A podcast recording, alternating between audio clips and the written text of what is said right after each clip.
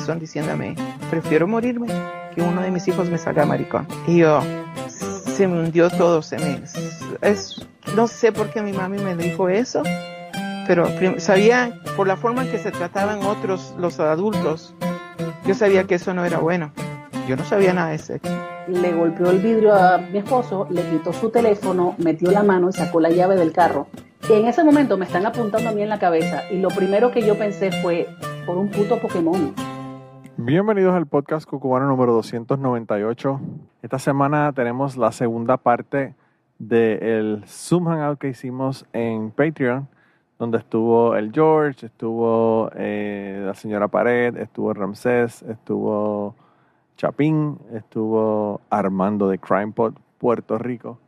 Y bueno, eh, les voy a poner el audio aquí. Si ustedes quieren ver esto en video completo y sin censurar, este, esta parte específicamente va heavily censored. Así que hay un montón de cosas que, que las voy a dejar allá en Patreon solamente para los Patreons y los voy a poner en video. Así que ya está allá en Patreon. Si lo quieren ver sin censura, lo pueden ver allá. Eh, y si no, bueno, pues lo vamos a tener que tomar aquí censurado un poco porque hubo unos asuntos al final del podcast donde se puso interesante la cosa. Pero bueno, eh, de todos modos, eh, si quieren verlo allá sin censura, la dirección es patreon.com slash manolomatos y allá, bueno, nada, con un dólar pueden ya ver el, el Zoom ese allá sin censura. Pero yo, sin más, los voy a dejar entonces con el Zoom de esta semana. Espero que lo disfruten. De verdad que yo la pasé súper bien. Como le dije al George, me gustó muchísimo que participara en el podcast. Hablamos un montón. Estamos haciendo Zoom Hangouts todos los meses allá en Patreon, así que eso es otra de las cosas que vamos a hacer. Y nada, eh, la semana que viene voy a tener a Agustín del podcast eh, Curiosidad Científica. Voy a poner un clip aquí, un adelanto. Se lo voy a poner de nuevo la semana que viene, pero le voy a poner un clip adelantado aquí ahora de un mensaje que me envió que le va a dar más o menos una idea de qué fue lo que hablamos en el podcast que va a salir la semana que viene. Así que si quieren escuchar ese podcast, va a estar esta semana en Patreon. Así que esa es otra de las cosas que también tienen como beneficio en Patreon. Va a estar adelantado allá. Pero escúchense el clip este de, de Agustín y después entonces comenzamos con el, con el Zoom Hangout este clip me lo envió él por anchor.fm slash cucubano. Que bueno, por allá directamente ustedes me pueden mandar mensajes. Así que si tienen algún mensaje, alguna cosa que me quieran decir, alguna cosa que quieran comentarme, pues lo pueden hacer allá directamente por el, por el Anchor, bajan el app y donde dice message, le dan, aprietan el botón y me mandan un audio. Así que nada, los dejo con el audio de Agustín, que es el preview de la semana que viene. Y después de eso nos vamos con el Zoom Hangout de Patreon. Bye. Ya entre mano, ahora que hablan de, de los sitios y los, los trabajos, yo de chamaquito, que yo trabajaba, empecé a trabajar en Pitusa, que era más internacional en Puerto Rico, ¿verdad? De chamaquito, como 14 o 15, y, trabajando que tú subías a los almacenes, eso era un algaretismo, o sea, de gente bellaqueando y jodiendo allá metido y después trabajé en el cine cuando estaba en la universidad y ahí era peor. En el, cine, en el cine todos eran chamaquitos. O sea, todos eran gente de universidad y gente que se conocían y jangueaban. En el cine, papi, cuando tú hacías las rondas y te metías a esas esquinitas oscuras que ya la película había empezado, ahí también un montón de veces tuvimos que sacar gente porque desde arriba de proyección se veía la gente bellaqueando y mamando bicho y, ¿verdad? No era por joderlo, pero es como que, coño, cabrón. Yo me la pasaba en Aguadía, de los lugares para yo hacer buceadas en Puerto Rico, que eran de los mejores, era ahí en Crash Boat. Para llevar estudiantes o para hacer buceadas era brutal realmente. Porque tienes el muelle ese completo y hay uno de los muelles que se hundió completo y ahí tú veías unas cosas brutales que tú no veías en otros lados y está justo, justo al lado de la playa. Eh, hay un, un, tipo una vez, yo, eh, nosotros en la, en la tienda de buceo le alquilamos un equipo de bucear a un tipo eh, un viernes y nos dijo que él trabaja con Pepsi. Nos dijo, no, que cogí este equipo porque mi esposo está a punto de parir y creo que es la última vez que voy a poder bucear porque después que nazca bebé no voy a poder bucear más, que sí, que sí, ok, el tipo se fue a bucear y ese día un bote le dio un cantazo y lo mató. Diablo. Y Wow. el lunes, nosotros llegamos, el lunes no, no llegó el equipo devuelto, el martes tampoco, y nosotros como que qué raro. Pero eso no era poco común, o sea, la gente se quedaba con los equipos y llevaba los tres días y te pagaba lo que, los tres días que se quedaba con el equipo, lo que fuera. Y el miércoles llegó la policía a decirnos que pues que ellos tenían el equipo como parte de la evidencia, que sí que sé yo qué, lo que, y nos contó lo que iba a pasar, nosotros poco se nos cae el mundo, porque lo que pensábamos era la mujer a punto de parir, y el tipo se fue a hacer una última buceada que resultó ser la fucking puta La última buceada, mano. Eh, y entonces Wow. él, aparentemente el, el bote le dio, le dio ahí en Crash Boat, lo mató del impacto. Después el tipo le, le pasó ¿verdad? por el lado con el bote y le, el bote le cercenó como que la espalda con el, con el, con el motor. Y el tipo se, se dio la fuga en Aguadilla y lo agarraron en Isabela. Eh, aparentemente el Coast Guard eh, sacaron el helicóptero y lo encontraron en Isabela y el tipo dio punto 23 de alcohol en la sangre. Wow. Y yo de verdad que no sé qué pasó con el tipo, pero me imagino que tiene que haber ido para la, cárcel, porque, o sea, no solamente matar a un tipo, sino que darte a la fuga está cabrón y después borracho. Eh, pero, pero sí, o sea, Guadilla a mí me gustaba muchísimo por eso, porque era, era un lugar brutal para, para uno llevar estudiantes y bucear. Era un lugar bien tranquilo, generalmente Ya las estaban de- buenas.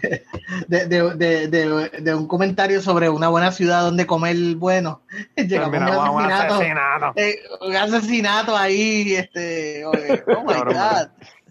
No, no te quería dañar, no te Lo quería que dañar, faltó fue que no te quería dañar la imagen de- faltó- de, de Aguadilla, pero bueno. no, faltó la imagen así de en negativo, como que era una bonita ciudad, hasta que ya no lo era. La voz esa de Discovery Channel. Mira, city George, ¿y comiste- seems to be great. Mira, George, ¿comiste pizza de guaguita por allá? ¿O no? No, me quedé con las ganas. Porque fuimos, Vaya. en una parte fuimos para el- lo que es el malecón, que es todo ese cantito que está, que hay un montón así sitios, y habían un montón de cosas donde yo quería parar, gordo cabrón al fin, yo quería parar a comer, y lo que no apareció nunca fue un sitio para parquearse. Mm. Entonces, Pero mi luego, tú no tienes que estar cogiendo suave porque tú estás haciendo ejercicio y toda la pendeja ahora, o sea, le estás metiendo. Sí, pero eso fue antes de, eso fue antes de. Ah, ok, ok. Oye, es mi vida no tiene pasada. un... Ajá. Sí, sí, yo, yo estoy, estoy de gimnasio hace tres semanas. Eh, antes de eso fue mi vida pasada. Antes de eso te estabas Este, desquitando pensando en lo que ibas a hacer y, haciendo los últimos desarreglos. Entonces, este eh, no pudimos conseguir porque andábamos en el vehículo de mi hermana y mi hermana, que tiene más testosterona que yo, eh, compró un jeep de esos gigantescos. Ella tiene un jeep de esos, pero que las gomas son más grandes que yo, o sea, las gomas son más grandes que tú. O sea, montarse en ese jeep era una, era un proyecto, ¿sabes? Era como que Era como que tira, tírame el pelo al Rapunzel para poder subir al jeep. Sí, exacto. Es como que, ¿dónde está la escalera de bombero para subirme esta mierda? Este, y no era fácil parquearlo en cualquier lado, entonces pues eh, no pudimos, no conseguimos nunca un sitio para parquearnos, pero nada, yo me entretuve nada más viendo todo porque, te digo, toda esa área por ahí es súper linda y el ambiente y la vibra está súper chévere, bien, ché- bien chilling.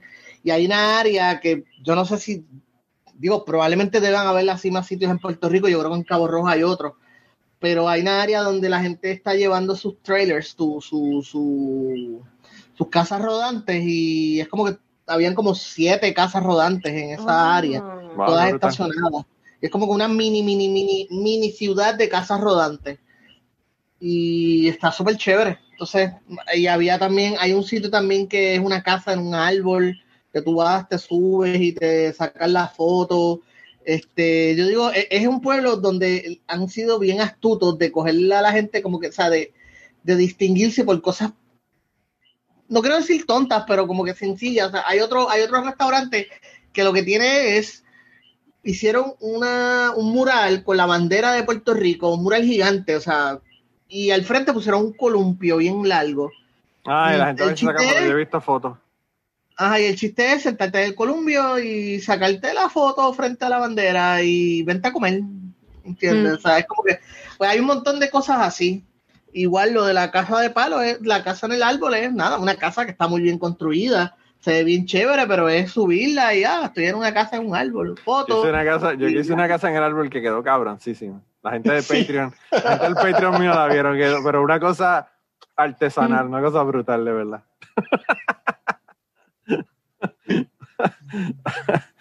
pero, pero sí, yo pienso que eso realmente, la gente dice que son tonterías y todo eso, pero aquí en Estados Unidos es la misma mierda. Tú vas a un sitio y todo el mundo como que, diablo, este tipo está, sitio está bien cabrón.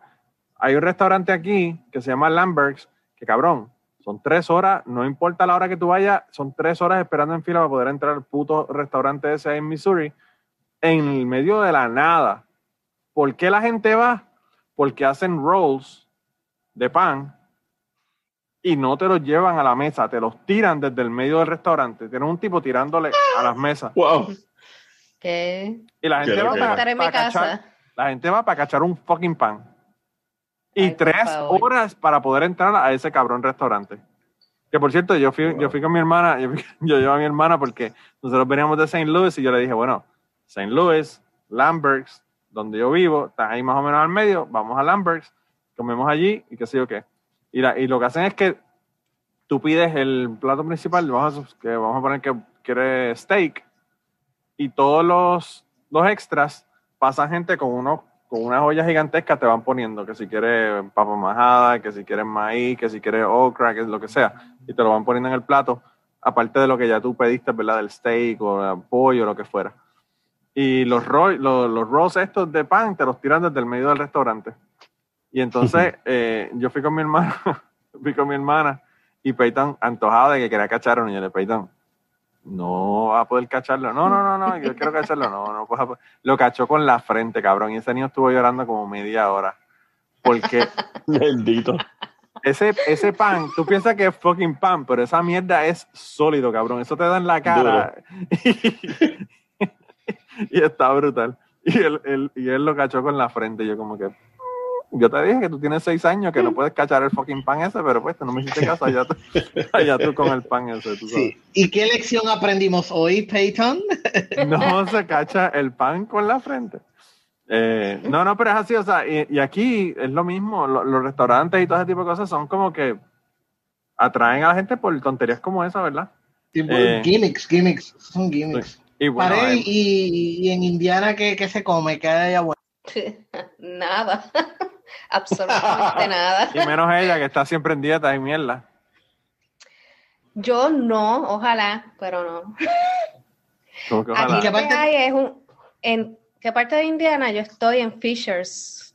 Es a 40 minutos de, de Indianápolis. De todo. De todo. Sí, Ujú. pero aquí no hay este, tanta variedad de comida ni nada interesante. También yo soy aburrida, yo. A mí no me gusta salir ni ver gente. Ni, nada. Qué mal, So, qué mal. yo soy así. En vez de irte para, para el Indy, para el Indy 500 allá a verlo. Nunca he ido, A nunca comer iré. funnel cake, a comer funnel. Bueno, yo estoy en Kentucky, nunca he ido a Kentucky Derby, así que estamos en la misma. A. Exactamente. Aunque el Kentucky Eso Derby, yo me a imagino que el- los tickets tienen que estar como en 1500 pesos para poder uno ir a ver el fucking Kentucky Derby. Puedes ir a ver el parking. Sí, el, el, tail- Sí, el tailgate party en el parking, tú sabes. Así mismo. No, ¿En qué parte de, de- de- de Puerto Rico tú vives? San Juan de Piedra. Ok, ok. Ah, pues cool. Pero estás en la área donde no tienes, no, no necesitas mucho carro, que puedes ir caminar a todos lados. Eh, Oh. Más o menos, sí, sí. Ay. Pues eso es lo único así, a mí, a mí, yo, yo no, no entiendo realmente. No sé si es que me he acostumbrado tanto a vivir acá en Levitown, pero vivir en áreas como Río Piedra, Santurce, Bayamón, que son como que es como tú, tú vas para comprar leche y es tapón, o sea, este, vas a la farmacia y hay tapón, vas al baño de tu casa y hay tapón, o sea, es una cosa cabrona. Mira, yo estuve en Puerto Rico hace exactamente un mes y pregúntele a Manolo y a Ramses que de lo único que me quejaba era es- eso. Es drenante salir de un sitio para otro y coger un tapón de media hora mínimo. como que yo no puedo creer, en una, estamos en una isla tan pequeña, ¿por qué tengo que pasar por esto? ¿Por qué yo vengo de vacaciones aquí? Entonces después, y, y por lo menos en Bayamón las calles son tan estrechas que es como que tú casi puedes hablar con el de al lado, tú sabes. tú estiras la mano, tú estiras la mano y le tocaste la teta al señor del lado, tú sabes. Al señor, Cabrón. al señor, qué cabrón. No, no, no, señora, Ay, al perdón. señor. Sorry, caballero.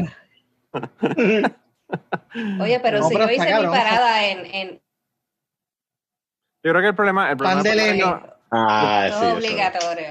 el So, problema de Puerto. Rico es un problema de planificación, mano. De verdad que o sea, es, es- es todo lo que hay. Es que Es planificación y, y intereses corporativos porque, digo, y no, no quiero irme aquí ahora al, al Guarionex, pero este, si tú piensas, o sea, Puerto Rico no tiene, no hay ninguna razón práctica por la cual haya que vender tantos carros, pero como eso es parte de la economía y eso es parte de lo de la forma en que se mide la economía en Puerto Rico, no, que- cabrón. que haya el una gran estatus- venta de El estatus familiar se mide en base al carro que tú tienes. Porque la gente te mira como que, mira, este tipo, el carro que tiene, o, la- o- o- o que, por bueno o por malo, o sea, porque estés jodido. conmigo se joden porque yo con la guagua que ando voy a estar hasta que explote en canto, porque yo no quiero una deuda. Tú Ah, sabes. No Y, si, y si se me quema en el mismo medio de la carretera, mi pregunta va a ser, ¿tiene arreglo? Hay algo que se puede hacer. Entiende que, que- que si le pongo el techo, Saca, saca los marshmallows por lo men- para por lo menos aprovechar el fuego este y poder hacer, hacer algo, ¿verdad? Yo, yo no tengo nada en contra de que lo quiera hacer que lo haga, pero yo pienso nada más en tener esa deuda encima. Es como que no, no, me da, me da, me da asma pensar tener esa deuda encima todo el tiempo. Yo prefiero, pues, digo, y le hemos sacado el jugo porque lo terminamos de pagar como en el 2006, 2007. Solo tú sabes, se le ha sacado el jugo. Vaya. Este, y a veces yo he tenido que alquilar el carro porque se daña y, y yo me monto en el carro y es como estar en una nave espacial por tantos avances. O sea, yo veo la, la, la, la, la jodienda esa para aprender y es como que, computer, computer, start computer, tú sabes, algo así. Beam me up, beam me up, Scotty. Beam me up, tú sabes, como que start, on. Ay. Pero no suelta la guagua hasta que el día, hasta que, hasta que no dé más.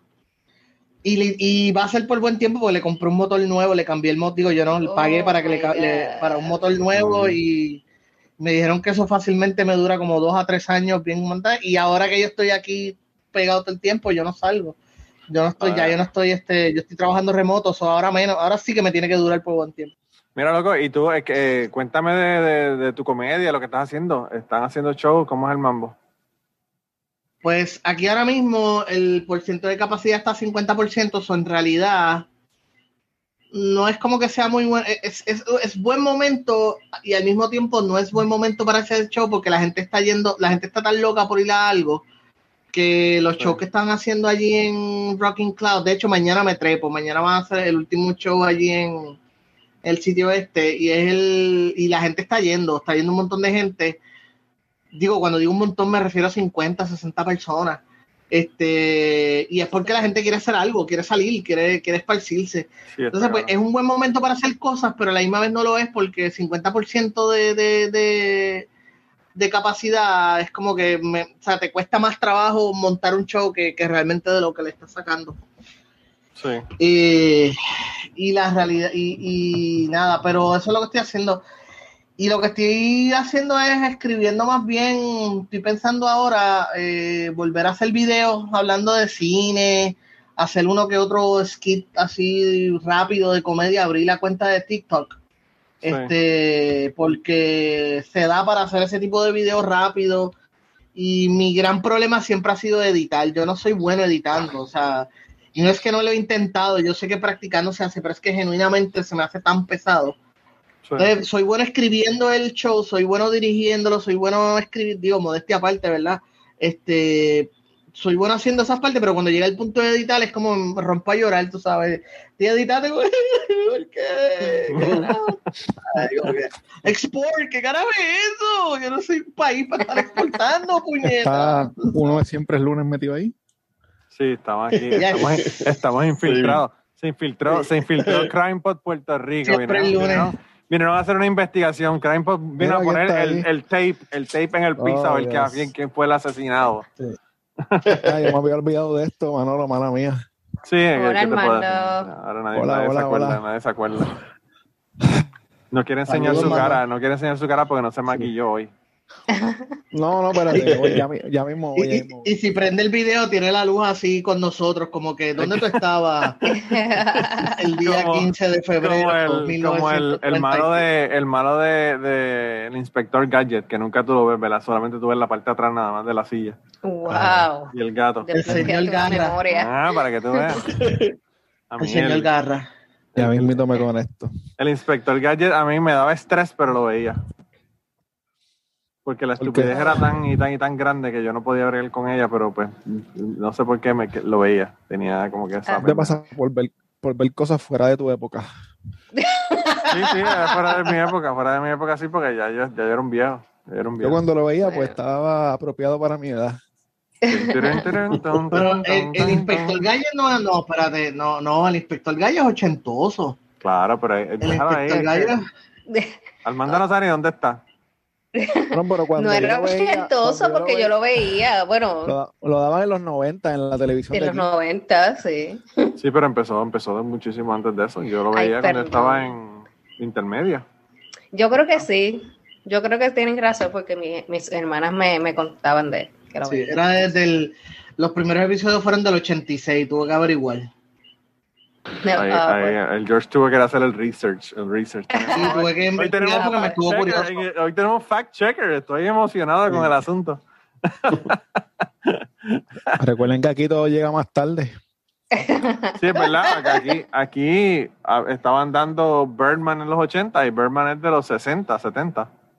Oh my God. O sea que eso. Sí, pero fíjate, y, y eso, eso es un buen punto para pensarlo, porque muchas de las series que aquí se pasaban en español era porque ya en Estados Unidos ya se habían acabado y eran más Claro. baratas. Claro. Y era una lata más barata que pasar el programa. Por eso es que aquí vimos los mismos cuatro, los mismos 12 episodios de Night Rider, los mismos 20 episodios de The Cosby, The El Príncipe The de Bel Air. The A-Team, los mismos episodios, porque era como que la forma en que lo vendían o lo sindicaban y aquí tú nunca veías este Los Duke of Hazard, solamente la primera, Los la primera temporada. La primera la temporada. primera temporada.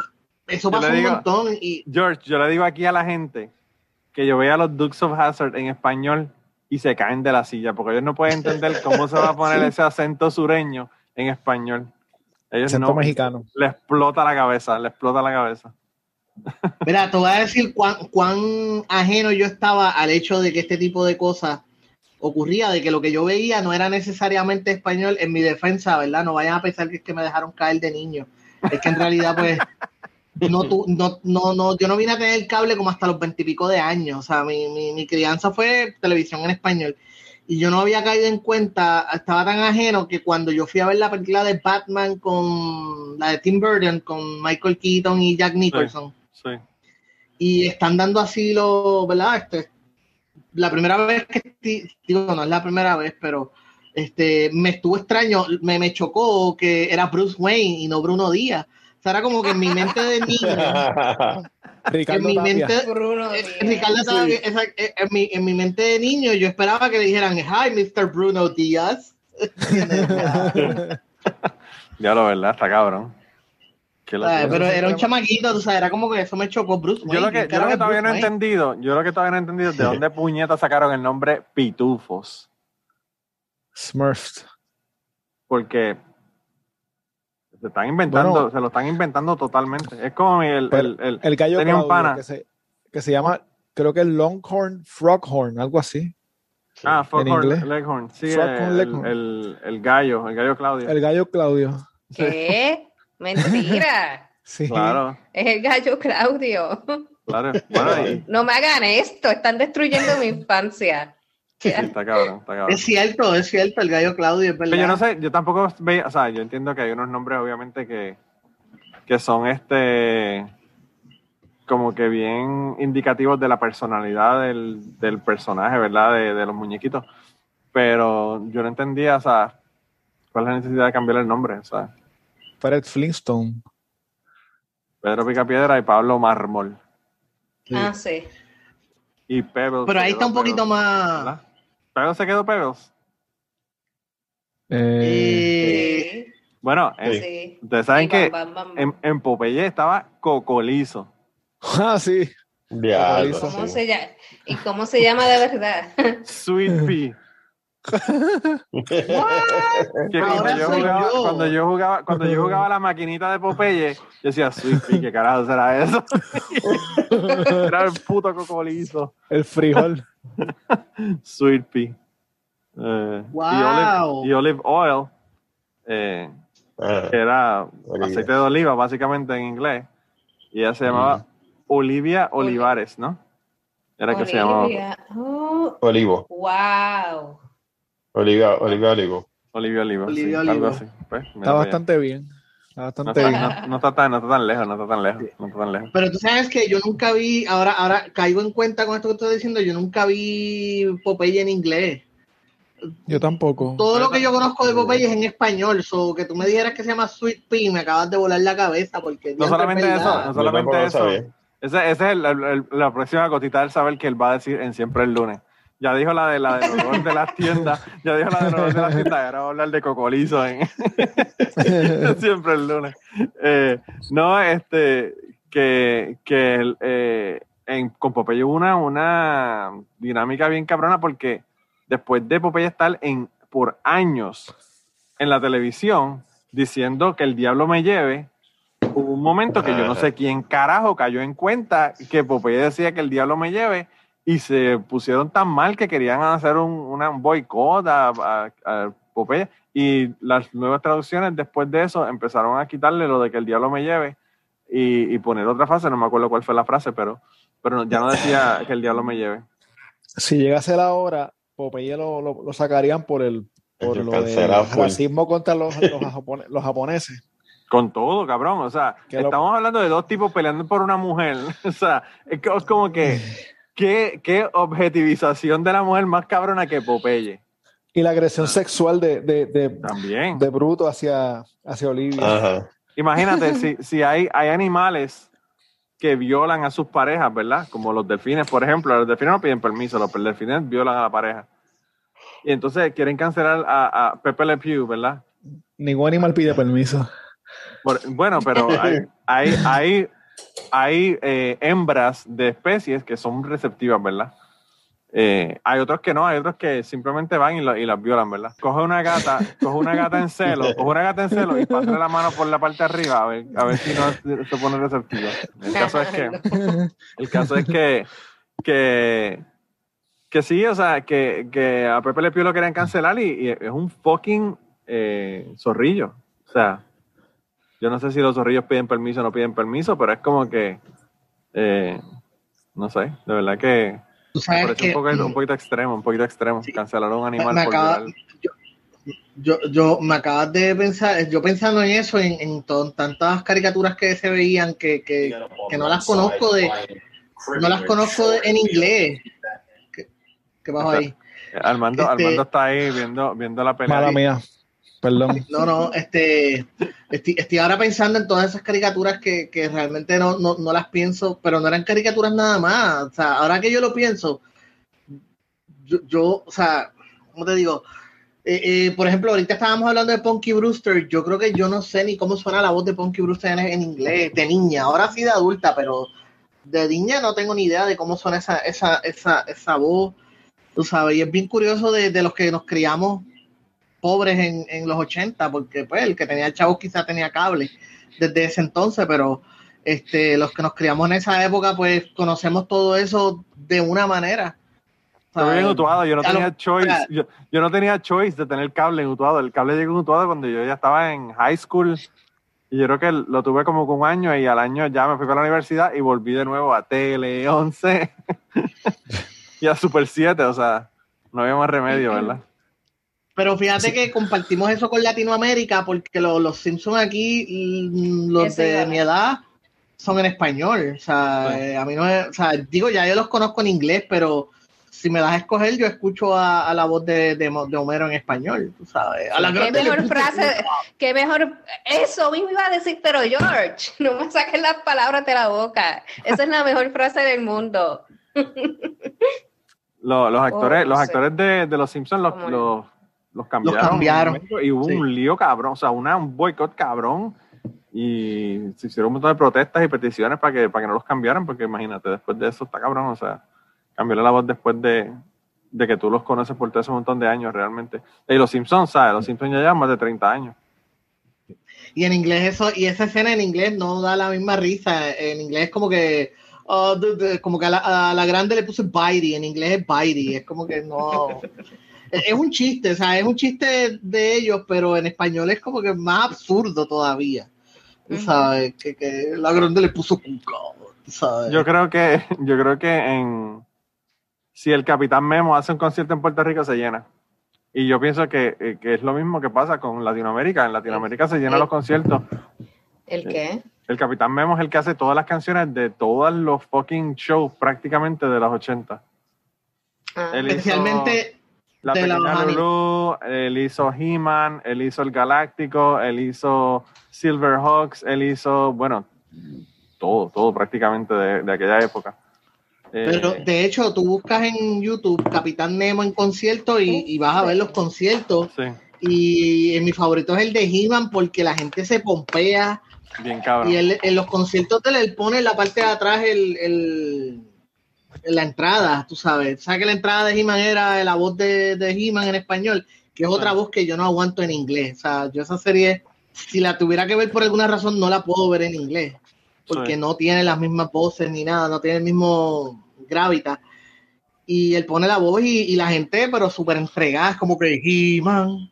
Sí. Y, y está súper uso. Yo estoy de acuerdo contigo si pudiéramos poner un concierto. Yo hablé, yo una vez entrevisté a los a los a los que corren el Puerto Rico Comic Con y se los dije de, pero parece que él cobra, cobra par de chavitos.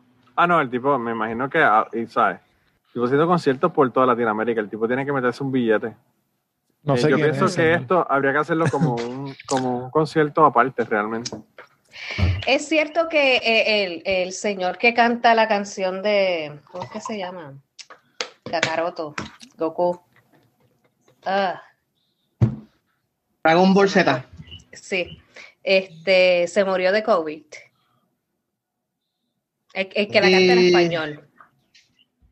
No sé de verdad. Porque Dragon Ball Z era más noventoso. sí.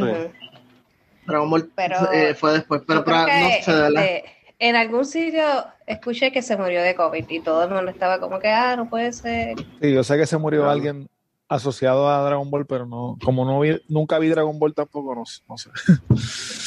Bueno, eh, una pregunta, Armando, ¿qué tú veías? más- Aparte de Dexter. No, yo, no, pero mira, yo veía, por ejemplo, de lo que ustedes dicen, todas esas series eh, que daban en el canal 4 y el 2, por ejemplo, Flash, eh, Swamp Thing, había una que era de, de un tipo que era juez Ya por el Swamp Thing, día no me acuerdo. y era un juez por el día y vigilante por la noche. Me acuerdo de esa serie. Eh, Renegado, que de, de Oh. Lorenzo Lamas. Este todo lo que daban, todo lo que daban, el mundo de Bobby, Big Man, este Sí. Sí, todo eso Oh. es bien early 90s, bien principio de los 90. Yo no, yo soy, yo, yo soy, yo soy 70s porque yo realmente, la época cuando yo estaba viendo televisión era los 80, pero como tú dices, la isla de la tarde. fantasía es lo que tú veías, la isla de la fantasía. No, yo veía la isla de la fantasía, yo veía Hulk, cabrón. La serie de Hulk Pero- original con Luz Ferrigno que estaba cabrona. O sea, que tú serías George- feliz con el Canal 2. puñeta. Tú serás feliz con el canal 2.2 que, dan- que, dan- que, que, que- que dan aquí en Puerto Rico. ya, Ese- Me ese- imagino, en, no sé. en ese canal dan todas las películas, las series y películas de, de esa época. A mí me encantaba esa, me encantaba Ultraman. Ultraman estaba cabrón. Y Ultraman de los 60, pero lo daban en. Puerto Rico en los 80. Baywatch me gustaba también.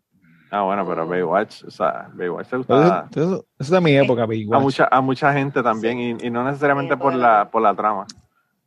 Por Pamela Anderson. Sí, sí, sí, sí. Mira, Eh. eh, Pared, eh, Ricardo Silva se llamaba él.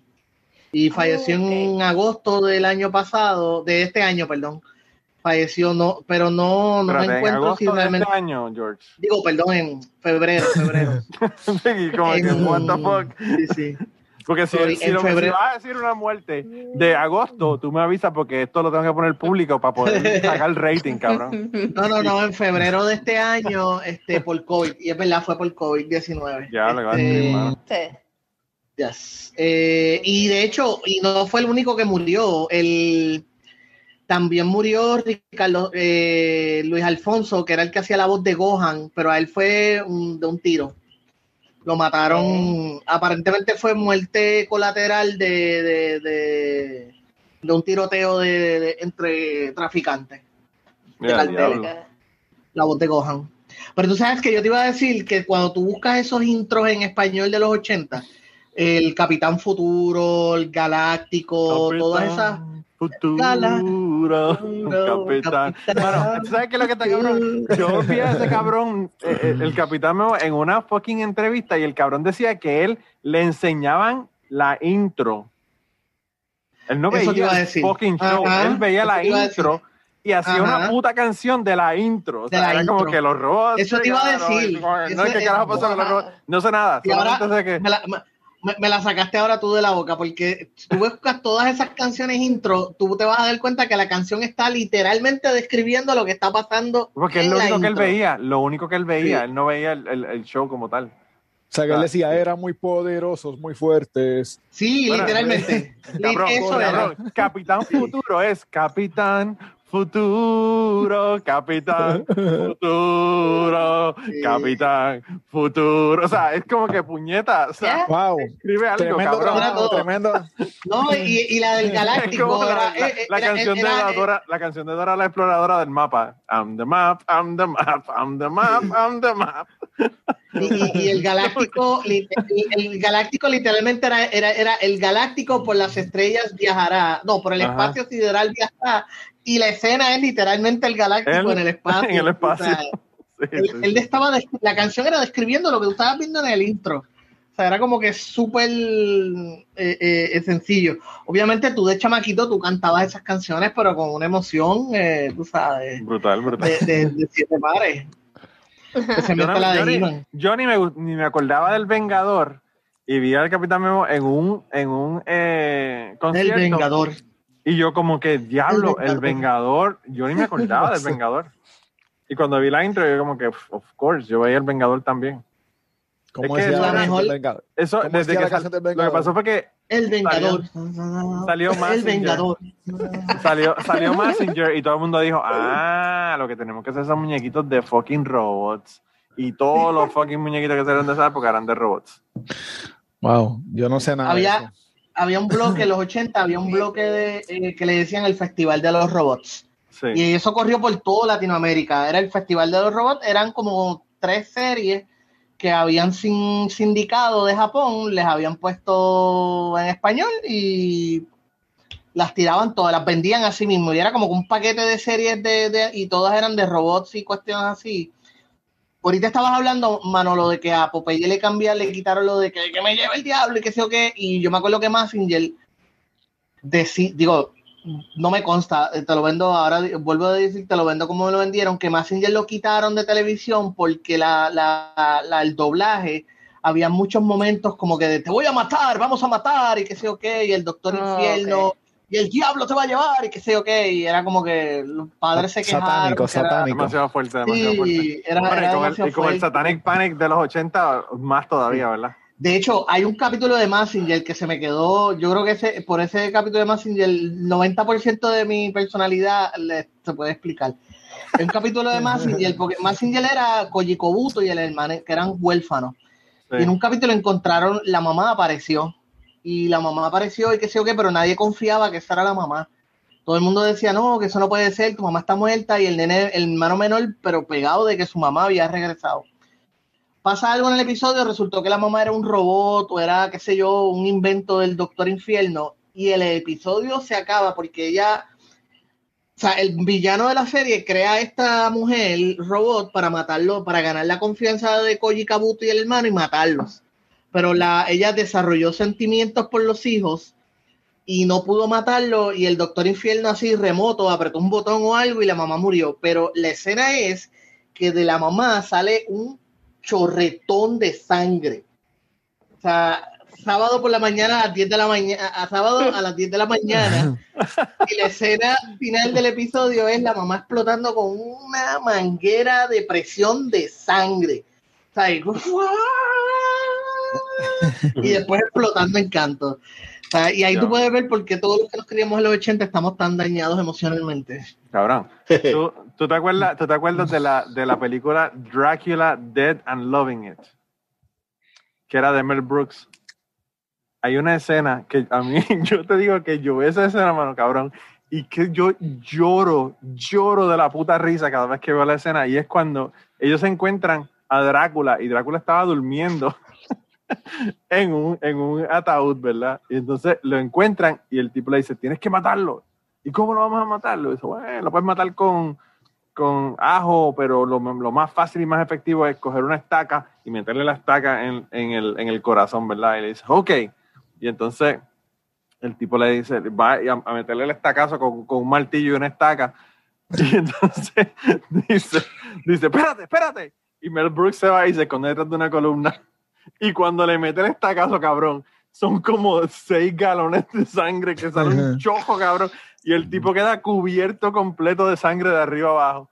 Y entonces le dice, She's not dead, hit it again, hit it again. Y él como que ya está bien. no, dale. Y le da otro cantazo y otros cinco o seis galones de sangre vuelven. Y el tipo bañado en sangre y le dice, eh, y en un momento le dice, hit it again, she's not dead.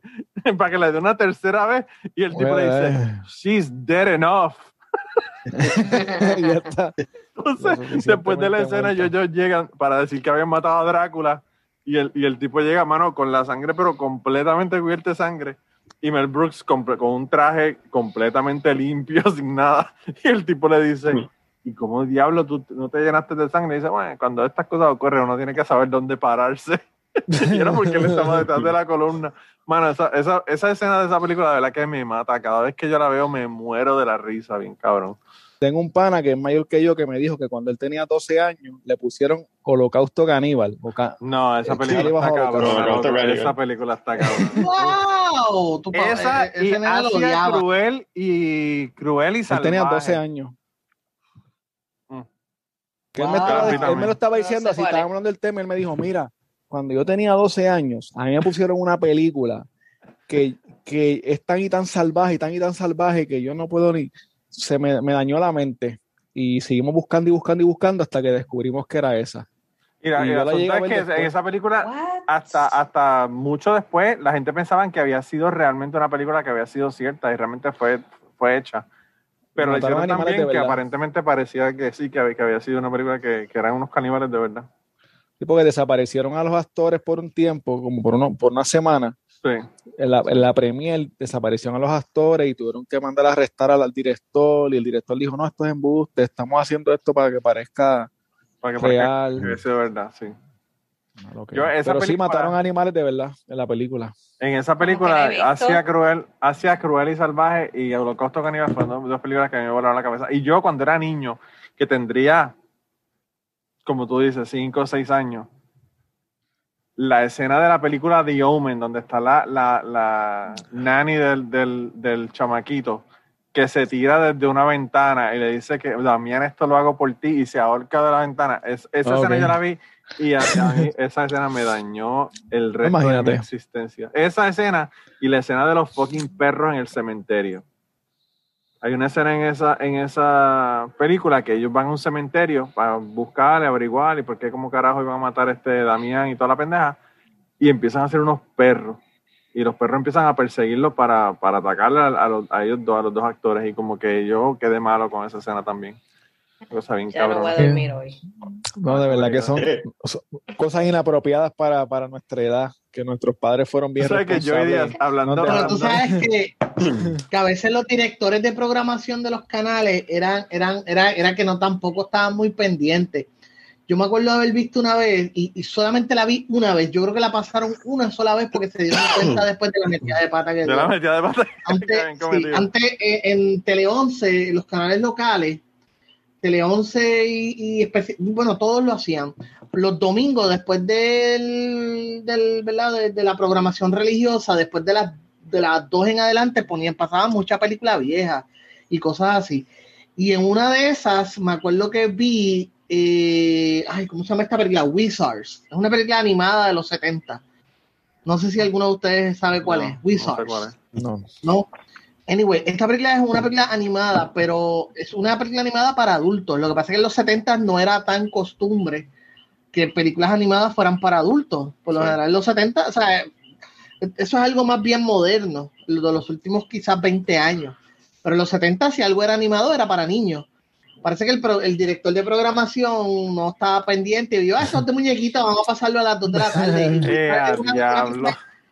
una- es una película bien violenta y con unos temas bien, bien densos. O sea, no es una película para niños. Este, de hecho, una de los protagonistas es una mujer. mm, La mujer protagonista, toda la película anda en un traje, que no es un traje de baño, es como un traje de baño de estos que es como que así. Y, y más nada, y es así, y con los pezones, pero así. Yo creo que esa fue la primera vez que yo vi tú sabes, aquella cosa animada, pero era un niño y es como que anda por carajo. Tú sabes, era casi un desnudo a las 2 de la tarde. So, yo, yo imagino que eso. No voy, a, no voy a poder poner esto en audio nada más porque no, tienen que ver los pezones, los pezones, la- los pezones del George. Hay que poner esto en video para que la gente lo vea. Saliendo, saliendo de la puedes, mesa, puedes tirarle un beat, puedes hacerle un beat. No Diablo, ¿verdad? Los, los pezones, de, los pezones de- del George. Sí. ¡Ah! Saliendo de la. No, pero, o sea, uno es un chamaquito. Yo creo que tenía, qué sé yo, algunos 11 o 10 o 11 años y nunca más volví a ver esa película en televisión local. ¿sabes? De hecho, la película yo casi, donde único estás en YouTube. Yo Yo nunca me imagino vi- que la, no, no. la película estaba a mitad y el, y el tipo que estaba poniendo la película en el canal lo llama el, el jefe del jefe. No estaba ni pendiente. ¿Qué Yo creo que tú estás haciendo? Tú no estás viendo la película que estás poniendo ahí. Pero, Pero yo creo que esa fue como o que sea, la George, mentalidad, como que nosotros nos, animado, que nosotros nos criamos, nosotros nos criamos viendo a, a Colón y Abdullah de Butcher sangrar como lechones en Nochebuena. O sea, que para, para nosotros es, y eso es mucho más real, ¿verdad? Que una película, porque una película es una película, pero estos cabrones realmente se cortaban y, y sangraban. Eh, o sea que las cosas que se aceptaban a veces para los niños en aquella época es completamente diferente a lo que se acepta hoy día, ¿verdad? Vamos, Eh. Predator lo pasaban a las 7 de la noche aquí en Puerto Rico. Bien En. Estados Unidos, en Estados Unidos el tema de, de, de qué tipo de contenido tú tiras a cierta hora hasta los otros días era, era un peo. Era un Y aquí en. Puerto Rico sin cojones tenían, te ponían IT a las 7 de la noche y te lo anunciaban con una cosa cabrona. IT, El exorcista, el exorcista. el exorcista a las 7 de la noche. vomitando esa, esa vómito verde. sin, edi- sin editar, sin editar. Pero yo Sin pienso que la editar. parte, la parte esta de la cruz tienen que, no sé, Sí, tienen que no, haber porque editado. En Puerto Rico había, una, Claro. había un programa, y yo no, yo no me acuerdo cómo se llama, pero un programa que, era, que lo daban a las 12 de la noche, que eran películas sin editar. Y eran películas a veces bastante heavy. Y las ponían así mismo, sin cojones. Era- está bien que eran las 12 de la noche, pero... A las yo me 12, quedaba- sí, yo me- pero, yo pero te estoy hablando, pero a las 12 ¿verdad? no está, no está mal, pero yo te estoy hablando que aquí ponían Robocop a las 7 de la noche. O sea, era como. Bueno, no, y, la lucha Cine libre... familiar, Robocop. Y La lucha libre, la lucha libre era a las 11 de la mañana para que la me- gente almorzara, almorzara viendo a Dura de Butcher sangrar como un lechón. Me, me acordaste de esa escena también, este, George, de la de Robocop, que también fue otra escena de esa que cuando yo era niño me, me chocó la mente. Fue cuando el tipo cae derretido con el ácido, que empieza a, a caminar así con los labios derretidos. Y yo era como que, como de 8 o 9 años también cuando vi eso por primera vez. Oye, Armando, ahora que hablamos de eso, ¿cuál ha sido el episodio que más backlash, o sea, digo, no backlash, pero que más la gente te ha hablado de tu podcast que de Crime Pot? Han sido dos o tres. Este, tengo, no, no puedo pensarlo así de como que de repente decírtelo, pero yo pienso que el de la viuda negra fue uno de los que recibió bastante feedback. Eh, pienso que también el, una entrevista que hice con un, con un abogado, que no es un episodio como tal, sino que fue una entrevista, también recibió bastante feedback de la gente. Y otra entrevista que hice con, el, con un muchacho que estuvo preso como 10 años y era inocente de aquí desde Gurabo. Ramsey está en crisis, Ramsey, Ramsey tiene que dormir. ¿Cómo es? Rancés, Ramsey está en crisis, está a punto de dormirse ahí. está como que, ¿Qué le pasa? No, que tiene bueno, sueño, que tiene sueño. Es que es tarde, que se acuesta temprano. El hombre se acuesta chico, temprano. pero es temprano todavía. Pero yo pienso que eh, esos son los más que han recibido feedback. Lo que pasa es que como me escriben mucho, este, no estoy diciendo, ¿verdad? Echándome la patanina, pero es que me escriben bastante todos los, todos los días. Cabrón, Como que, este tipo, yo estoy en el Telegram de él, yo estoy en el, en el Patreon de, de CrimePod, y a este cabrón le resuelven todos los fucking casos.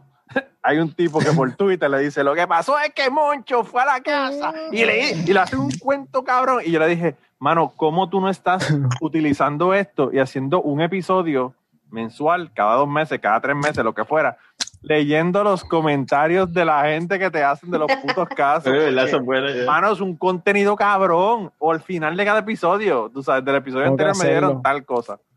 Eh, porque de verdad que yo leo unas cosas y yo digo como que, mano, o sea, este tipo habla como que él estaba allí en ese asesinato.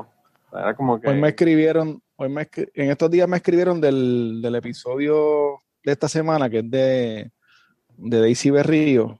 Sí. Me, escri- me escribieron, me escribió un par de gente.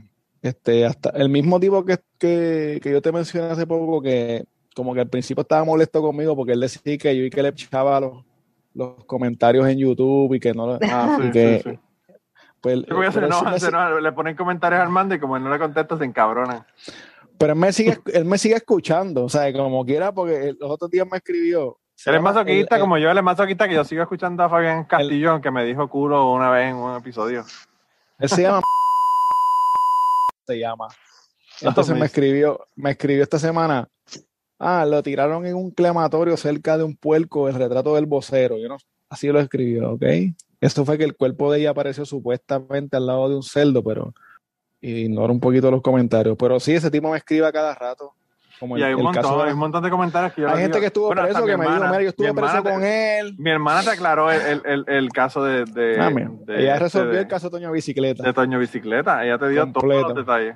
La verdad de Toño Bicicleta. No, y hace poco me escribieron de Toño Bicicleta, gente diciendo, no, el tipo era inocente, lo que pasa es que fue que le pegaron cuerno y por eso fue que él se volvió loco. Y yo, ok, Por está eso es bien. inocente. Por eso, se, por eso es que se justifica, se No justifica. tiene nada de Porque si sentido. te pegan cuernos, tú puedes ir y matar a la mujer tuya. Picarle la cabeza con un machete cabrón, y secue- ¿verdad? secuestrar menores y violarla. Bueno, tú sabes Pero- que todavía, todavía al, a nuestro querido boxeador boricua lo están defendiendo la gente en, en- en las redes sociales. Todavía él sigue siendo un mártir de... Sí, sí. Está Claro. cabrón, ¿verdad? Ay, cabrón. De eso, de ese caso, tan horrible como es, pero eh, alguien tiró el, el meme, empezaron a. Alguien empezó a hacer memes con los comentarios que hacía la gente poniendo a Preacher Mike. ¿Sabes? El, el, el- lo de Steve Carell, tú sabes que Steve Carell, Sí, sí. hay un episodio cu- cuando están hablando de la cárcel y viene él, se pone una bandana. Es como que, soy Prison Mike. Fíjate, y en la cárcel lo peor fueron los Voldemort, los, los, los- ¿cómo se llaman? Los, los Dementors. Lo peor de la cárcel fueron los Dementors. Pues alguien cogió esa cara de Prison Mike y ponía los comentarios de la. Yo Yo necesito me quiero reír porque esto es un caso tan triste, pero al mismo tiempo era como que tan gracioso ver esa mierda. Es Porque la es que mano, la gente verdad, hablando mierda, tú sabes. y era- y- una, una vez se mete como en una burbuja que uno mismo crea en, en- en las redes sociales de uno, ¿verdad? Por los seguidores que tú tienes y los likes que te dan, etcétera. Y, y como que pierde la perspectiva de, de que hay otro mundo fuera del que tú tienes, de gente que piensa en unas cosas que tú te sorprendes. Tú dices, pero ¿cómo es posible que esta gente piense Imagínate, imagínate si uno loquera?" vive en el mundo, en el mundo de, de uno, que el George me dijo que era imposible que Donald Trump ganara Yo pensaba yo lo lo vi mismo. allá en Puerto Rico. Yo, yo pensaba lo mismo. Yo, mira, Sí. yo, yo me acuerdo, yo me acuerdo que ese día yo viajé de, yo, yo voté aquí en Puerto Rico y viajé para Orlando. Cuando aterricé en Orlando, este, me entero que había ganado Ricky. Yo, ok, ganó Ricky. Y dije, mira, por lo menos Lugaro sacó bastante fotos, etcétera, etcétera. Me voy a caminar un poquito por Orlando. Me compré unas cervezas para sentarme tranquilo en, en el, en en el hotel a ver la victoria de Hillary, tú sabes, cómodo. Sí. Si te diste cuenta que debías haber comprado whisky para emborracharte. No, me acuerdo que fue la primera vez, la primera vez que, que compré esa cerveza, que era la Lagunitas IPA, y yo, mira, esta cerveza se ve bien, La compré, me senté en el hotel y de momento empiezan a bajar los resultados, bajar los resultados y las caras de CNN se ponían más y más serias y yo oía, real, esto no puede estar pasando. Caras largas, caras largas. Y, y el, y el comité de Hillary, la gente estaba así como que en shock. Bueno, una cosa bien loca. Pero yo pensaba lo mismo, este, yo, yo pensaba que él no iba ni siquiera a ganar las primarias, yo pensaba que era un chiste y que él no iba a ganar las primarias y que yo, yo, yo recibí una revista que era la revista GQ, yo estaba suscrito me la, me la recibía toda semana, todos los meses, y el editor de esa revista en octubre tiró un, un reportaje que él hizo, un editor, un editorial, pero se fue completamente ahí asegurando, garantizando que Hillary iba a dar una pela y, y, bueno, una cosa bien, bien brutal. Y yo dije, este tipo de verdad se, se guayó y todo el mundo se guayó en ese momento.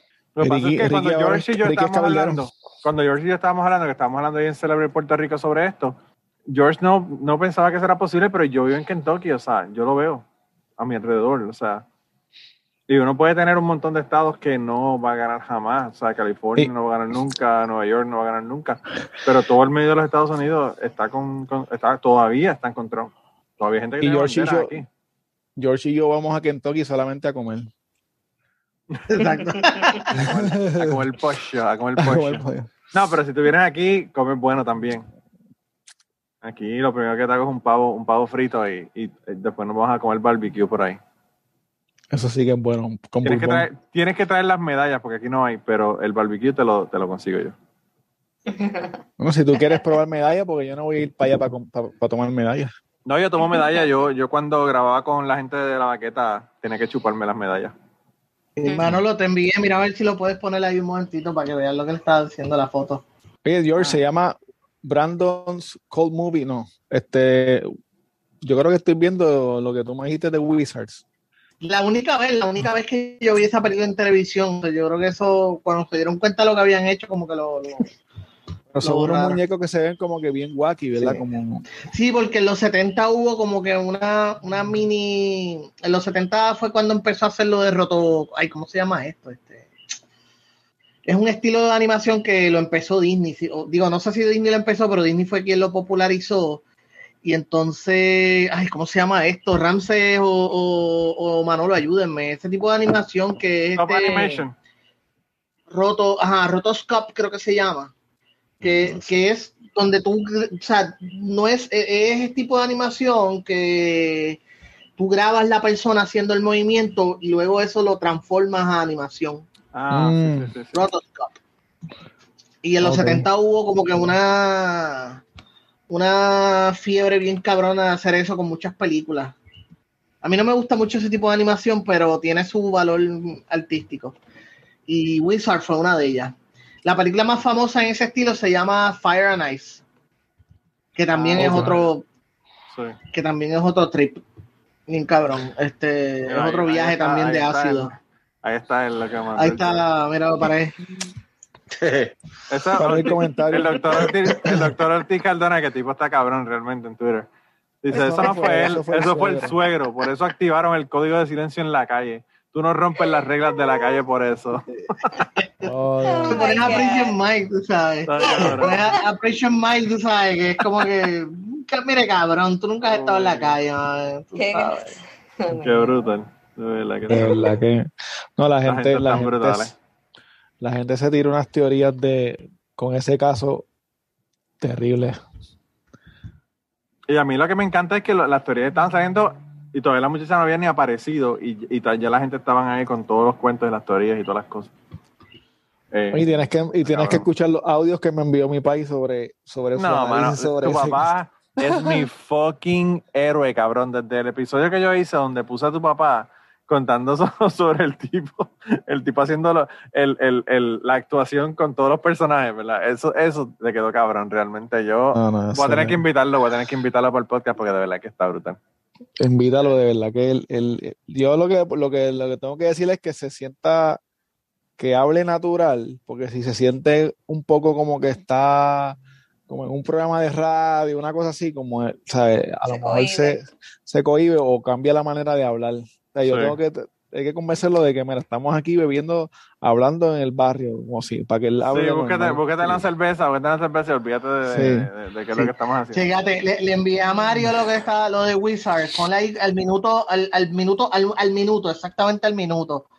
Para que ustedes miran cuando pasaron esta película de- eh, al- eh, a las 2 de la tarde, un cabrón domingo. Este, de misa. Saliendo de exactamente al minuto. Sí, porque es un trailer, un trailer como de dos minutos y pico, no vamos a ponerlo Pero completo. ese es el que dice Wizard, el minuto, Wizard ok. Trailer 1977. Ajá. Sí, pero es, es porque eh, yo creo que ustedes vean que esto lo pasaron un, un domingo cualquiera, de esos domingos que Lazy Sundays, a las 2 de la tarde. Este. Sin cojones, o sea, y nunca más volvieron a ver. Digo, yo nunca más la volví a ver y yo veía mucha televisión local porque eso era lo que había. Lo que yo tenía, mejor dicho, también. Mira, ahí está. Rance está callado. Rance nos tiene está, que decir que, mira, Ah, hombre, a la- déjame darle eso a las 2 de la tarde. Hay, hay simbología eh, nazi y toda la cuestión. Oh. Oh my God. Diablo. Eso está bien al garete. A ver si sale la- el personaje de. Y a ver si sale el personaje femenino. ¿Tú sabes lo que parece eso? Eso parece lo que te ponen a ti para lavarte el cerebro. Ah, diablo, mira ahí para- Oh, eh, a ¡Eh, a rayos!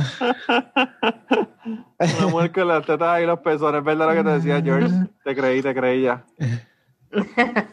Sí. Yo, yo puedo hablar mucha mierda de muchas cosas, pero jamás voy a hablarte mierda de pezones. Diablo. Está brutal. Está brutal. Qué clase de loco. DH, Eso está demasiado pesado. Bueno, para cualquier hora por niño. Para cualquier hora, sí. este, Mira, yo, yo, eh, yo creo que ya debemos ir casi terminando, ya llevamos dos horas y pico, pero eh, yo cuando fui a ver a Joey Díaz, que hizo un show aquí en Nashville, yo lo vi en vivo y uno de los beats de comedia que él hizo es un beat de comedia que él, que él después puso en un, en un CD que se llama Savage Dad, me parece. Y, y en ese beat de comedia él dice que él, él no ve pornografía porque él, cuando él era chamaquito, ellos mandaron a pedir, en aquella época tenías que mandar a pedir el proyector y la película, ¿verdad? Porque no era VHS ni un carajo, en los 70 tenías que pedir el rollo de la película normal y un, un proyector para, poder- para proyectarle en la pared. Y él dice que él y tres amiguitos de él compraron el proyector y la película, y era una película porno. Y entonces la pusieron, y entonces él dice que en la escena solamente tú ves un tipo como del ombligo a las rodillas, nada más. No, tú no le ves la cara ni nada. Y con el bicho, con el bicho parado, pero más que eso, ¿verdad? Y entonces al lado del tipo, agarrado de la pierna del tipo, había una mujer, ¿verdad? Y en un momento dado la mujer saca dos panes, panes de sándwich, pone los dos panes y mete el bicho en los dos panes y le mete un mordisco al pan. Y él dice que los, él y los amiguitos a los 10 años quedaron tan traumatizados que apagaron la película y no vieron más nada. Y él dice, desde ese momento de mi vida en adelante, yo jamás he visto una película pornográfica en mi vida. Pero mira, a los Ramsey, 10 y- años, mano, está cabrón. Como que va. Ramsey y, y Pared, que casi no han hablado, cuénteme qué vieron que no, no era adecuado para ustedes. Ah, Cuénteme algo que no vieron adecuado. Todas las novelas mexicanas. Eh, diablo. No, De ¿verdad? Talía, de. Talía. Sí, yo, yo, eh, básicamente me crié con eso, o sea, viendo novelas también. a los cinco años de gente pegando cuernos, besándose, teniendo relaciones, no, eh, relaciones tóxicas y no sé. Impactó Soraya. violencia. Sí, es mi favorita ahora. Mira, Mira, O sea, y, yo tengo- y George yo y tengo yo, y George y yo, la única que vimos fue Tanairi, ¿qué cojones? No, no, no. Yo, yo, Tanairita. Yo te voy a decir, yo tengo un beat de comedia que, que, que en realidad no lo uso mucho, pero digo, eh, digo de que el, tú, todo lo que tú necesitas saber sobre los 90 es que hicimos exitosas tres novelas de Talía donde se llamaba María. O sea, es como que los Y es la 90 es una década. La misma historia. Era la misma historia tres veces y las tres veces la vimos y las tres veces la hicimos exitosa. Tú sabes, eso es todo lo que tú necesitas saber sobre los 90. Y, todo, y toda la semana, toda la- todos los días iban a ver qué iba a pasar y, y a, y a hacer como que no sabían realmente lo que iba a pasar, pero sabían porque era la misma historia de las tres, de las tres novelas. ¿Eso era, todos los días, ¿Eso era todos los días o, o semanalmente? Yo creo que era todos los días. Todos los días. No sé. Todos Todos los días. días. Generalmente las todos los novelas días. son cinco, cinco días a la semana, generalmente eran. Sí, sí, sí. Y Eran daban 60, todos a 70 veces. capítulos, sí. Era un Diablo. Un montón. Tú sabes que este el, el- ese de, eh, hay un hay una serie de comedia de que de Funny or Die que es específica que se llama Telenovelas All Hell. Y tú lo buscas y ellos cogen todas esas novelas de los 90 y las describen. Y esa serie, yo me meo de la risa con esa serie porque es hablando de las cosas absurdas de, de como el pecho super mega pelú del, del protagonista de María, creo que era María Mercedes. No me acuerdo cuál de las tres Marías Sí. era, pero uno de los, una de las De tres Mari, Marías, Marimal. Marimar, el protagonista ajá. tenía una alfombra de pelo, el cabrón aquí. Eduardo, Ar- Eduardo Castillo, ¿no era? Algo así. No. No hacía el personaje, no hacía el personaje, este, no hacía el personaje Miguelito Pérez. Miguelito Pérez Casi, casi. No, no, no, casi, casi. mano. Sí, no, aquel cabrón podía hacerle chubaca en español. Mira, mano, yo estaba aquí en un restaurante mexicano y yo terminé de comer y voy a pagar. Ramsés en Paducah. Y entonces yo llego al restaurante, voy a pagar y está una muchacha, una señora, que es la que me está cobrando en la caja, y un muchacho que es uno de los, de los, de los muchachos que son meseros, ¿verdad? El tipo claramente gay. Y el tipo contándome de una película, de una novela que estaba viendo, ay Dios mío, es que este tipo, y, y contándole a la muchacha, él se meaba por el tipo este. Y yo no me acuerdo cuál es el actor de los, de los 80 que era súper famoso de novelas mexicanos. Eh, Eh, Andrés, ¿cómo se llama? Andrés García. Andrés, Andrés García. García. Cabrón, Andrés García. Ay, que si Andrés García, Dios mío, pero es que eso es una cosa increíble. Yo lo vi ayer en la novela. Y, y él no sabe que yo hablo fucking español.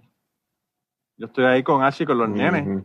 Y él está contándole de este tipo, pero él a, a punto de venirse en los pantalones por Andrés García. Y entonces yo le digo, yo no, sin pensarlo y sin poder contenerme, yo le digo, Andrés García todavía está haciendo novelas. Y ahí es que el tipo se da cuenta que yo sé exactamente todo lo que él está diciéndole a la muchacha. Y yo, "Ah, ay, ¿tú hablas español? Y yo le digo, sí, yo le digo, Andrés García tiene que estar muerto ya. ¿Cuántos años hace que ese hombre lleva haciendo novelas? Me dice, ay, no, es que no es Andrés García, se me olvida el nombre, se me olvida el nombre. Y, no, y era otro actor, no era, no era Andrés García, pero el tipo me estaba contando que le acababa de leer la novela. Y yo, de verdad que la cara de ese tipo valía un millón de pesos cuando yo le dije, Andrés García todavía está haciendo novelas, este tipo no se ha muerto. Sí. Y él no encontraba dónde meterse. Hay un Los canal, 80. hay- George, ay, perdona que te interrumpa, tú lo dijiste de Funny and Die, hay un canal argentino que se llama Te lo resumo, que hicieron eh, una parodia de las novelas de, de- un análisis de las novelas de Thalía eh, y está brutal también. Es un argentino que hace como que parodias sí, de sí, películas. esa página está bien cabrona, a mí me encanta. Pues, pues él hizo el de, el de, el de Marimal y quedó brutal. Diablo. Sí, eso, él hace un montón de cosas bien cabronas. Rancés, ¿qué tú viste cuando eras chamaquito que no debías haber visto? No suponía que lo viera, porque tu papá Va, era uno de no, los... no recuerdo nada, En esa época nada nada era, particular. nada era inapropiado. En los En En 80 esa, en esa- en esa época se valía todo, no había ninguno. Todo se valía. Acuérdate que Rancés y yo venimos de la época donde salías a las 11 de la mañana y tu papá no sabía si estabas vivo hasta que llegaba nuevo. Cuando llegaba a las 7 de la noche, cuando ya se estaba abriendo de Sí, oscuro. cuando ya está por el... No, tenía que llegar antes de que oscureciera. Tú sabes que Ramsés, depende de- del tiempo del año. Si era verano, pues podía llegar a las 7 porque todavía estaba clarito. tú sabes que Ramsés vivía en la calle de atrás de mi casa, de donde yo vivía, y yo no lo conocía hasta, en- hasta después en San Juan. Ajá. ¿Qué? Una cosa bien cabrona. Pero te digo, era prácticamente casi, casi Mm. justo detrás de donde yo vivía, justo detrás de, de la casa. ¿En qué año ustedes nacieron, Manolo y Ramsey? Lo que pasa es que yo le llevo ocho años a Manolo. Pero más o menos, Oh. si se puede saber. Yo nací en el 74, así que saca la matemática, que Ramsés no te quiere decir. está bien, no. Está bien, no. No, pero te lo digo porque yo, yo trabajé, los otros días trabajé un caso que, me, que a mí me llamó la atención porque me puse a, a imaginarme cosas y fue de unos chamaquitos gemelos, unos bebés gemelos que que, se, que a uno lo secuestraron. Eh, entonces, Ah, te- sí, yo, eso fue en el episodio de los, de los del montón Sí. de, de secuestros de personas que no han aparecido. pues fue, fue en el 72, tenían un año los bebés. sí. Entonces, lo que más me choca a mí de, de eso es como yo lo visualizo como si fuera una película. Dos nenes gemelos, uno se desaparece, estaban y en esa época, igual como tú dices, la mamá estaba adentro. Eran unos nenes de un año y pico que ya caminan solos, ¿verdad? Pero tan, tan pequeños, menos de dos años, tenían un año y diez meses. Y estaba en el patio Estaban- solo. Estaban solos y que persiguiendo un perro y corriendo por ahí. Cuando la mamá los viene a llamar como a las 4 de la tarde para bañarlos y eso, uno de ellos no aparece. Y el, el- lo interesante es que como todavía lo están buscando porque es una persona desaparecida, la policía usa la foto del hermano gemelo en, en, lo- en, lo- en las imágenes para Ah, decir, para- se, ve- para se- decir cómo se se ve, puede cómo se vería debería ver así. Se debería ver como este. Y está brutal, ¿verdad? Y él dice que él lo vio, él- hay personas que lo han visto, pero que eso siempre pasa lo mismo. Siempre dicen que lo ven, a lo mejor está muerto, pero ¿Tú te imaginas, tú te imaginas el shock que tiene que tener una persona tú ir caminando por fucking plaza y verte venir a ti mismo de frente? Y que sea tu hermano que no lo has visto hace muchísimos años. Yo estaría cabrón. Eso es un No, momento, un eso es tipo un momento como- como, en Back to y como ellos son y como él es como un tipo que se ve es rubio, ojos verdes, a lo mejor hasta se crió allá afuera siendo un gringo. Sí, y sí, viene sí, para sí. acá de turista o algo y se lo encuentra. Ya, está brutal. Pero está brutal. Sí, pero es así, o sea, no- bueno, yo no sé, George, George se crió prácticamente solo, ya él me lo contó en el, en el podcast. Eh, y yo, y yo era, cogía mi bicicleta y me iba por el vecindario y estaba hasta, hasta que tenía que venir a comer. O sea, Yo me acuerdo Sí, que eh, yo estaba en quinto, en cuarto, quinto grado y mi mamá me llevaba y me traía y un día por alguna razón salimos temprano en los tiempos en que eso era súper raro, que era como que tú no salías nunca temprano de la escuela. sí. Este, y un día salimos temprano por alguna razón y yo pues me fui para casa y toqué la puerta y mi mamá como que, ah, viniste temprano y que sé o qué, qué peligroso y de momento, ah, pues ahora puedes ir tú solo. En quinto grado. entonces ya lo hiciste una vez, lo puedes hacer de nuevo. Ah, pues ya puedes hacerlo. ¿no? Yo caminaba Así solo. que caminaba para la escuela. Caminaba para la escuela desde, el, desde quinto grado. La escuela mía y- quedaba y- cerca y, y- y era igual. Yo caminaba solo. Yo soy un poquito más joven que, que tú, pero, pero también me dejaron así como que el garete. Sí. No, no, pero ahora, ahora tú sabes que los llevan casi al salón, casi los sientan en el pupitre, tú sabes. Este que no, no, esté- no es que esté malo, pero solamente señalando las diferencias. tú sabes. Ah, no es que esté malo sí, hasta, hasta que el, hasta que el papá llega con el nene a la entrevista de trabajo y dice que quiere participar de la entrevista de trabajo. Ha, pa- ha pasado, eh, este, eso ha pasado. Cabrón, eso me lo contó César aquí en un cucubano. Exacto, que le pasó sí. a él con una entrevista que le estaban haciendo a una persona que, que venía para un, para un trabajo en, en donde él trabaja. Yo voy a hacer la entrevista. Ah, Tú sabes que ahí me pasó. que le tuvieron que decir a la señora que no, que no podía entrar, que se tenía que esperar afuera para que terminara la entrevista, imagínate. En un accidente de tránsito que yo tuve, yo tenía como 18 años porque yo, yo iba para la universidad en ese momento y el que chocó eh, era mayor que yo, a lo mejor tenía como 30 años o 20 y pico. Y la mamá de él, parece que era la dueña del carro, y ella quería ser la que ella hablara, en, en- la que quería hablar en el en donde fuimos, no sé si fue el DACO, de, perdón, DACO no, este, La ACA, ACA, Públicas. whatever, sí. Y ella es la que quería hablar y todo, y por el hijo, y yo me quedé Y mi papá estaba allí porque como yo tenía 19 años, al tener 19 no, no podía estar yo solo. Tiene que ser de 21 en adelante, pero el tipo tenía como 30 años. Y la mamá Wow. estaba allí. Y yo conozco gente que, que, han- que los países los han llevado a la universidad a hacer los trámites en, re- en registraduría y toda la cuestión. Y yo me quedo como que, si tú estás en la universidad, supone que tú sepas hacer todo. Sí. Pero- A mí yo peleé con mi mamá porque no me hizo, no me ayudó con nada de eso. Pero después se lo agradecí porque ya para el segundo año no iba a estar para, para ayudarme a hacerlo anyway, porque ya se murió cuando yo entré a la universidad. So, eh, eh, a pesar de que me molestó muchísimo cuando no me ayudó, me, me di cuenta de que realmente ella estaba haciendo las cosas para prepararme para el futuro, ¿verdad? Eh, pero sí, o sea, eh, eh, yo no sé, está cabrón, yo, yo he escuchado episodios de podcast en donde hablan de que un niño de 12 años cruzaba Los Ángeles en guagua para ir a coger unas clases de música, para coger clases de esto, de otro, y yo como que, por Los Ángeles solo en una transportación pública para ir a una clase de música y los padres en aquel momento no sabían si el muchacho estaba bien o no estaba bien, o sea, no hay celulares, no hay nada, es como que vete y yo voy a confiar en que tú vas a llegar tres horas más tarde. Sabes. Está cabrón, o sea, Sí, eso- que- Probablemente Por eso que- regreses. Por eso es que mataban a tanta gente allá afuera. Sí, se peleaba un montón de gente, se peleaba un montón de gente así. Tú sabes que a mí me impresiona mucho, yo, yo, no lo- yo nunca lo he visto en persona, pero este, a mí me impresiona cuando veían películas que manda o, o cuando leía que mandaban nenes en avión, tú sabes, Ah, sí. de un sitio para otro, porque los papás estaban separados, porque iba a visitar familia y el nene se iba y eran niños en avión. Eso sí me sorprende. Y una vez en un viaje de avión, no me acuerdo realmente si fue durante mis tiempos militares o qué, probablemente, pero un viaje de avión, pues estaba sentado y, y el que estaba al lado mío era un nene que no podía tener más de 12, 13 años. Entonces como que este cabroncito está viajando solo y era que los papás este, estaban sentados como que en otra parte del avión, pero Ah, a mí me choca Los porque asientos separados, sí. los asientos separados, pero como que eres chocante porque tú estás, tú sabes, aquí en Puerto Rico es como que, no sé, es, es como raro, o sea, no, no es, mm, los papás tienden a tener los nenes bien apretados, tú sabes. Y, y- Estaba tomándose un y- whisky, el, el nene. que. Eso fue lo que más le impresionó al George, que, que, que pidió un, un whisky en la roca. No, no, tú, lo, tú le dices bromeando, o sea, que nos dieron comida y la comida de los, los aviones pues no es muy, muy de esto.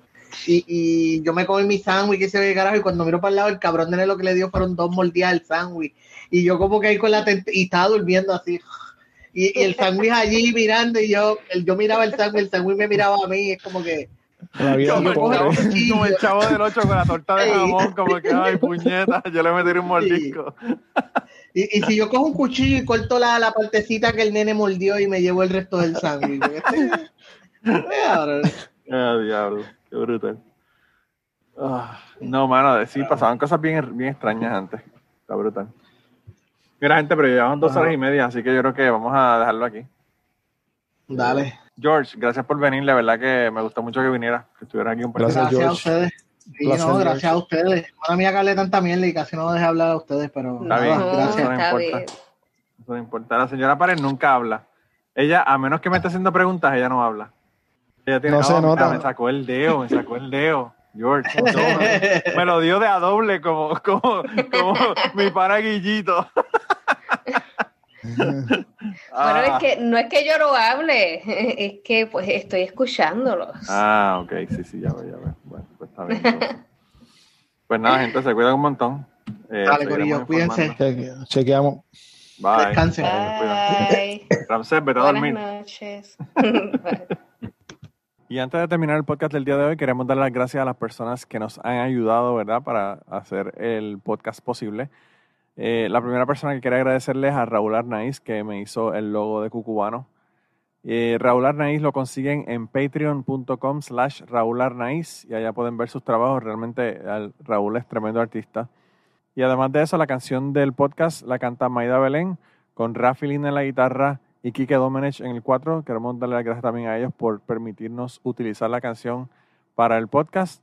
Además de eso, a mí me consigues en patreon.com slash Manolo Matos o me consigues en Twitter como Manolo Matos y el podcast lo consigues como Cucubano Pod. Así que por allá nos puedes enviar mensajes, nos puedes decir eh, que nos quieres contar historias, te puedes autoinvitar a participar en el podcast. Siempre estamos buscando invitados nuevos que tengan historias interesantes, así que no, no dudes en llamarnos si tienes una historia que nos quieres contar. Y nada, espero que pasen una semana increíble y nos vemos prontito.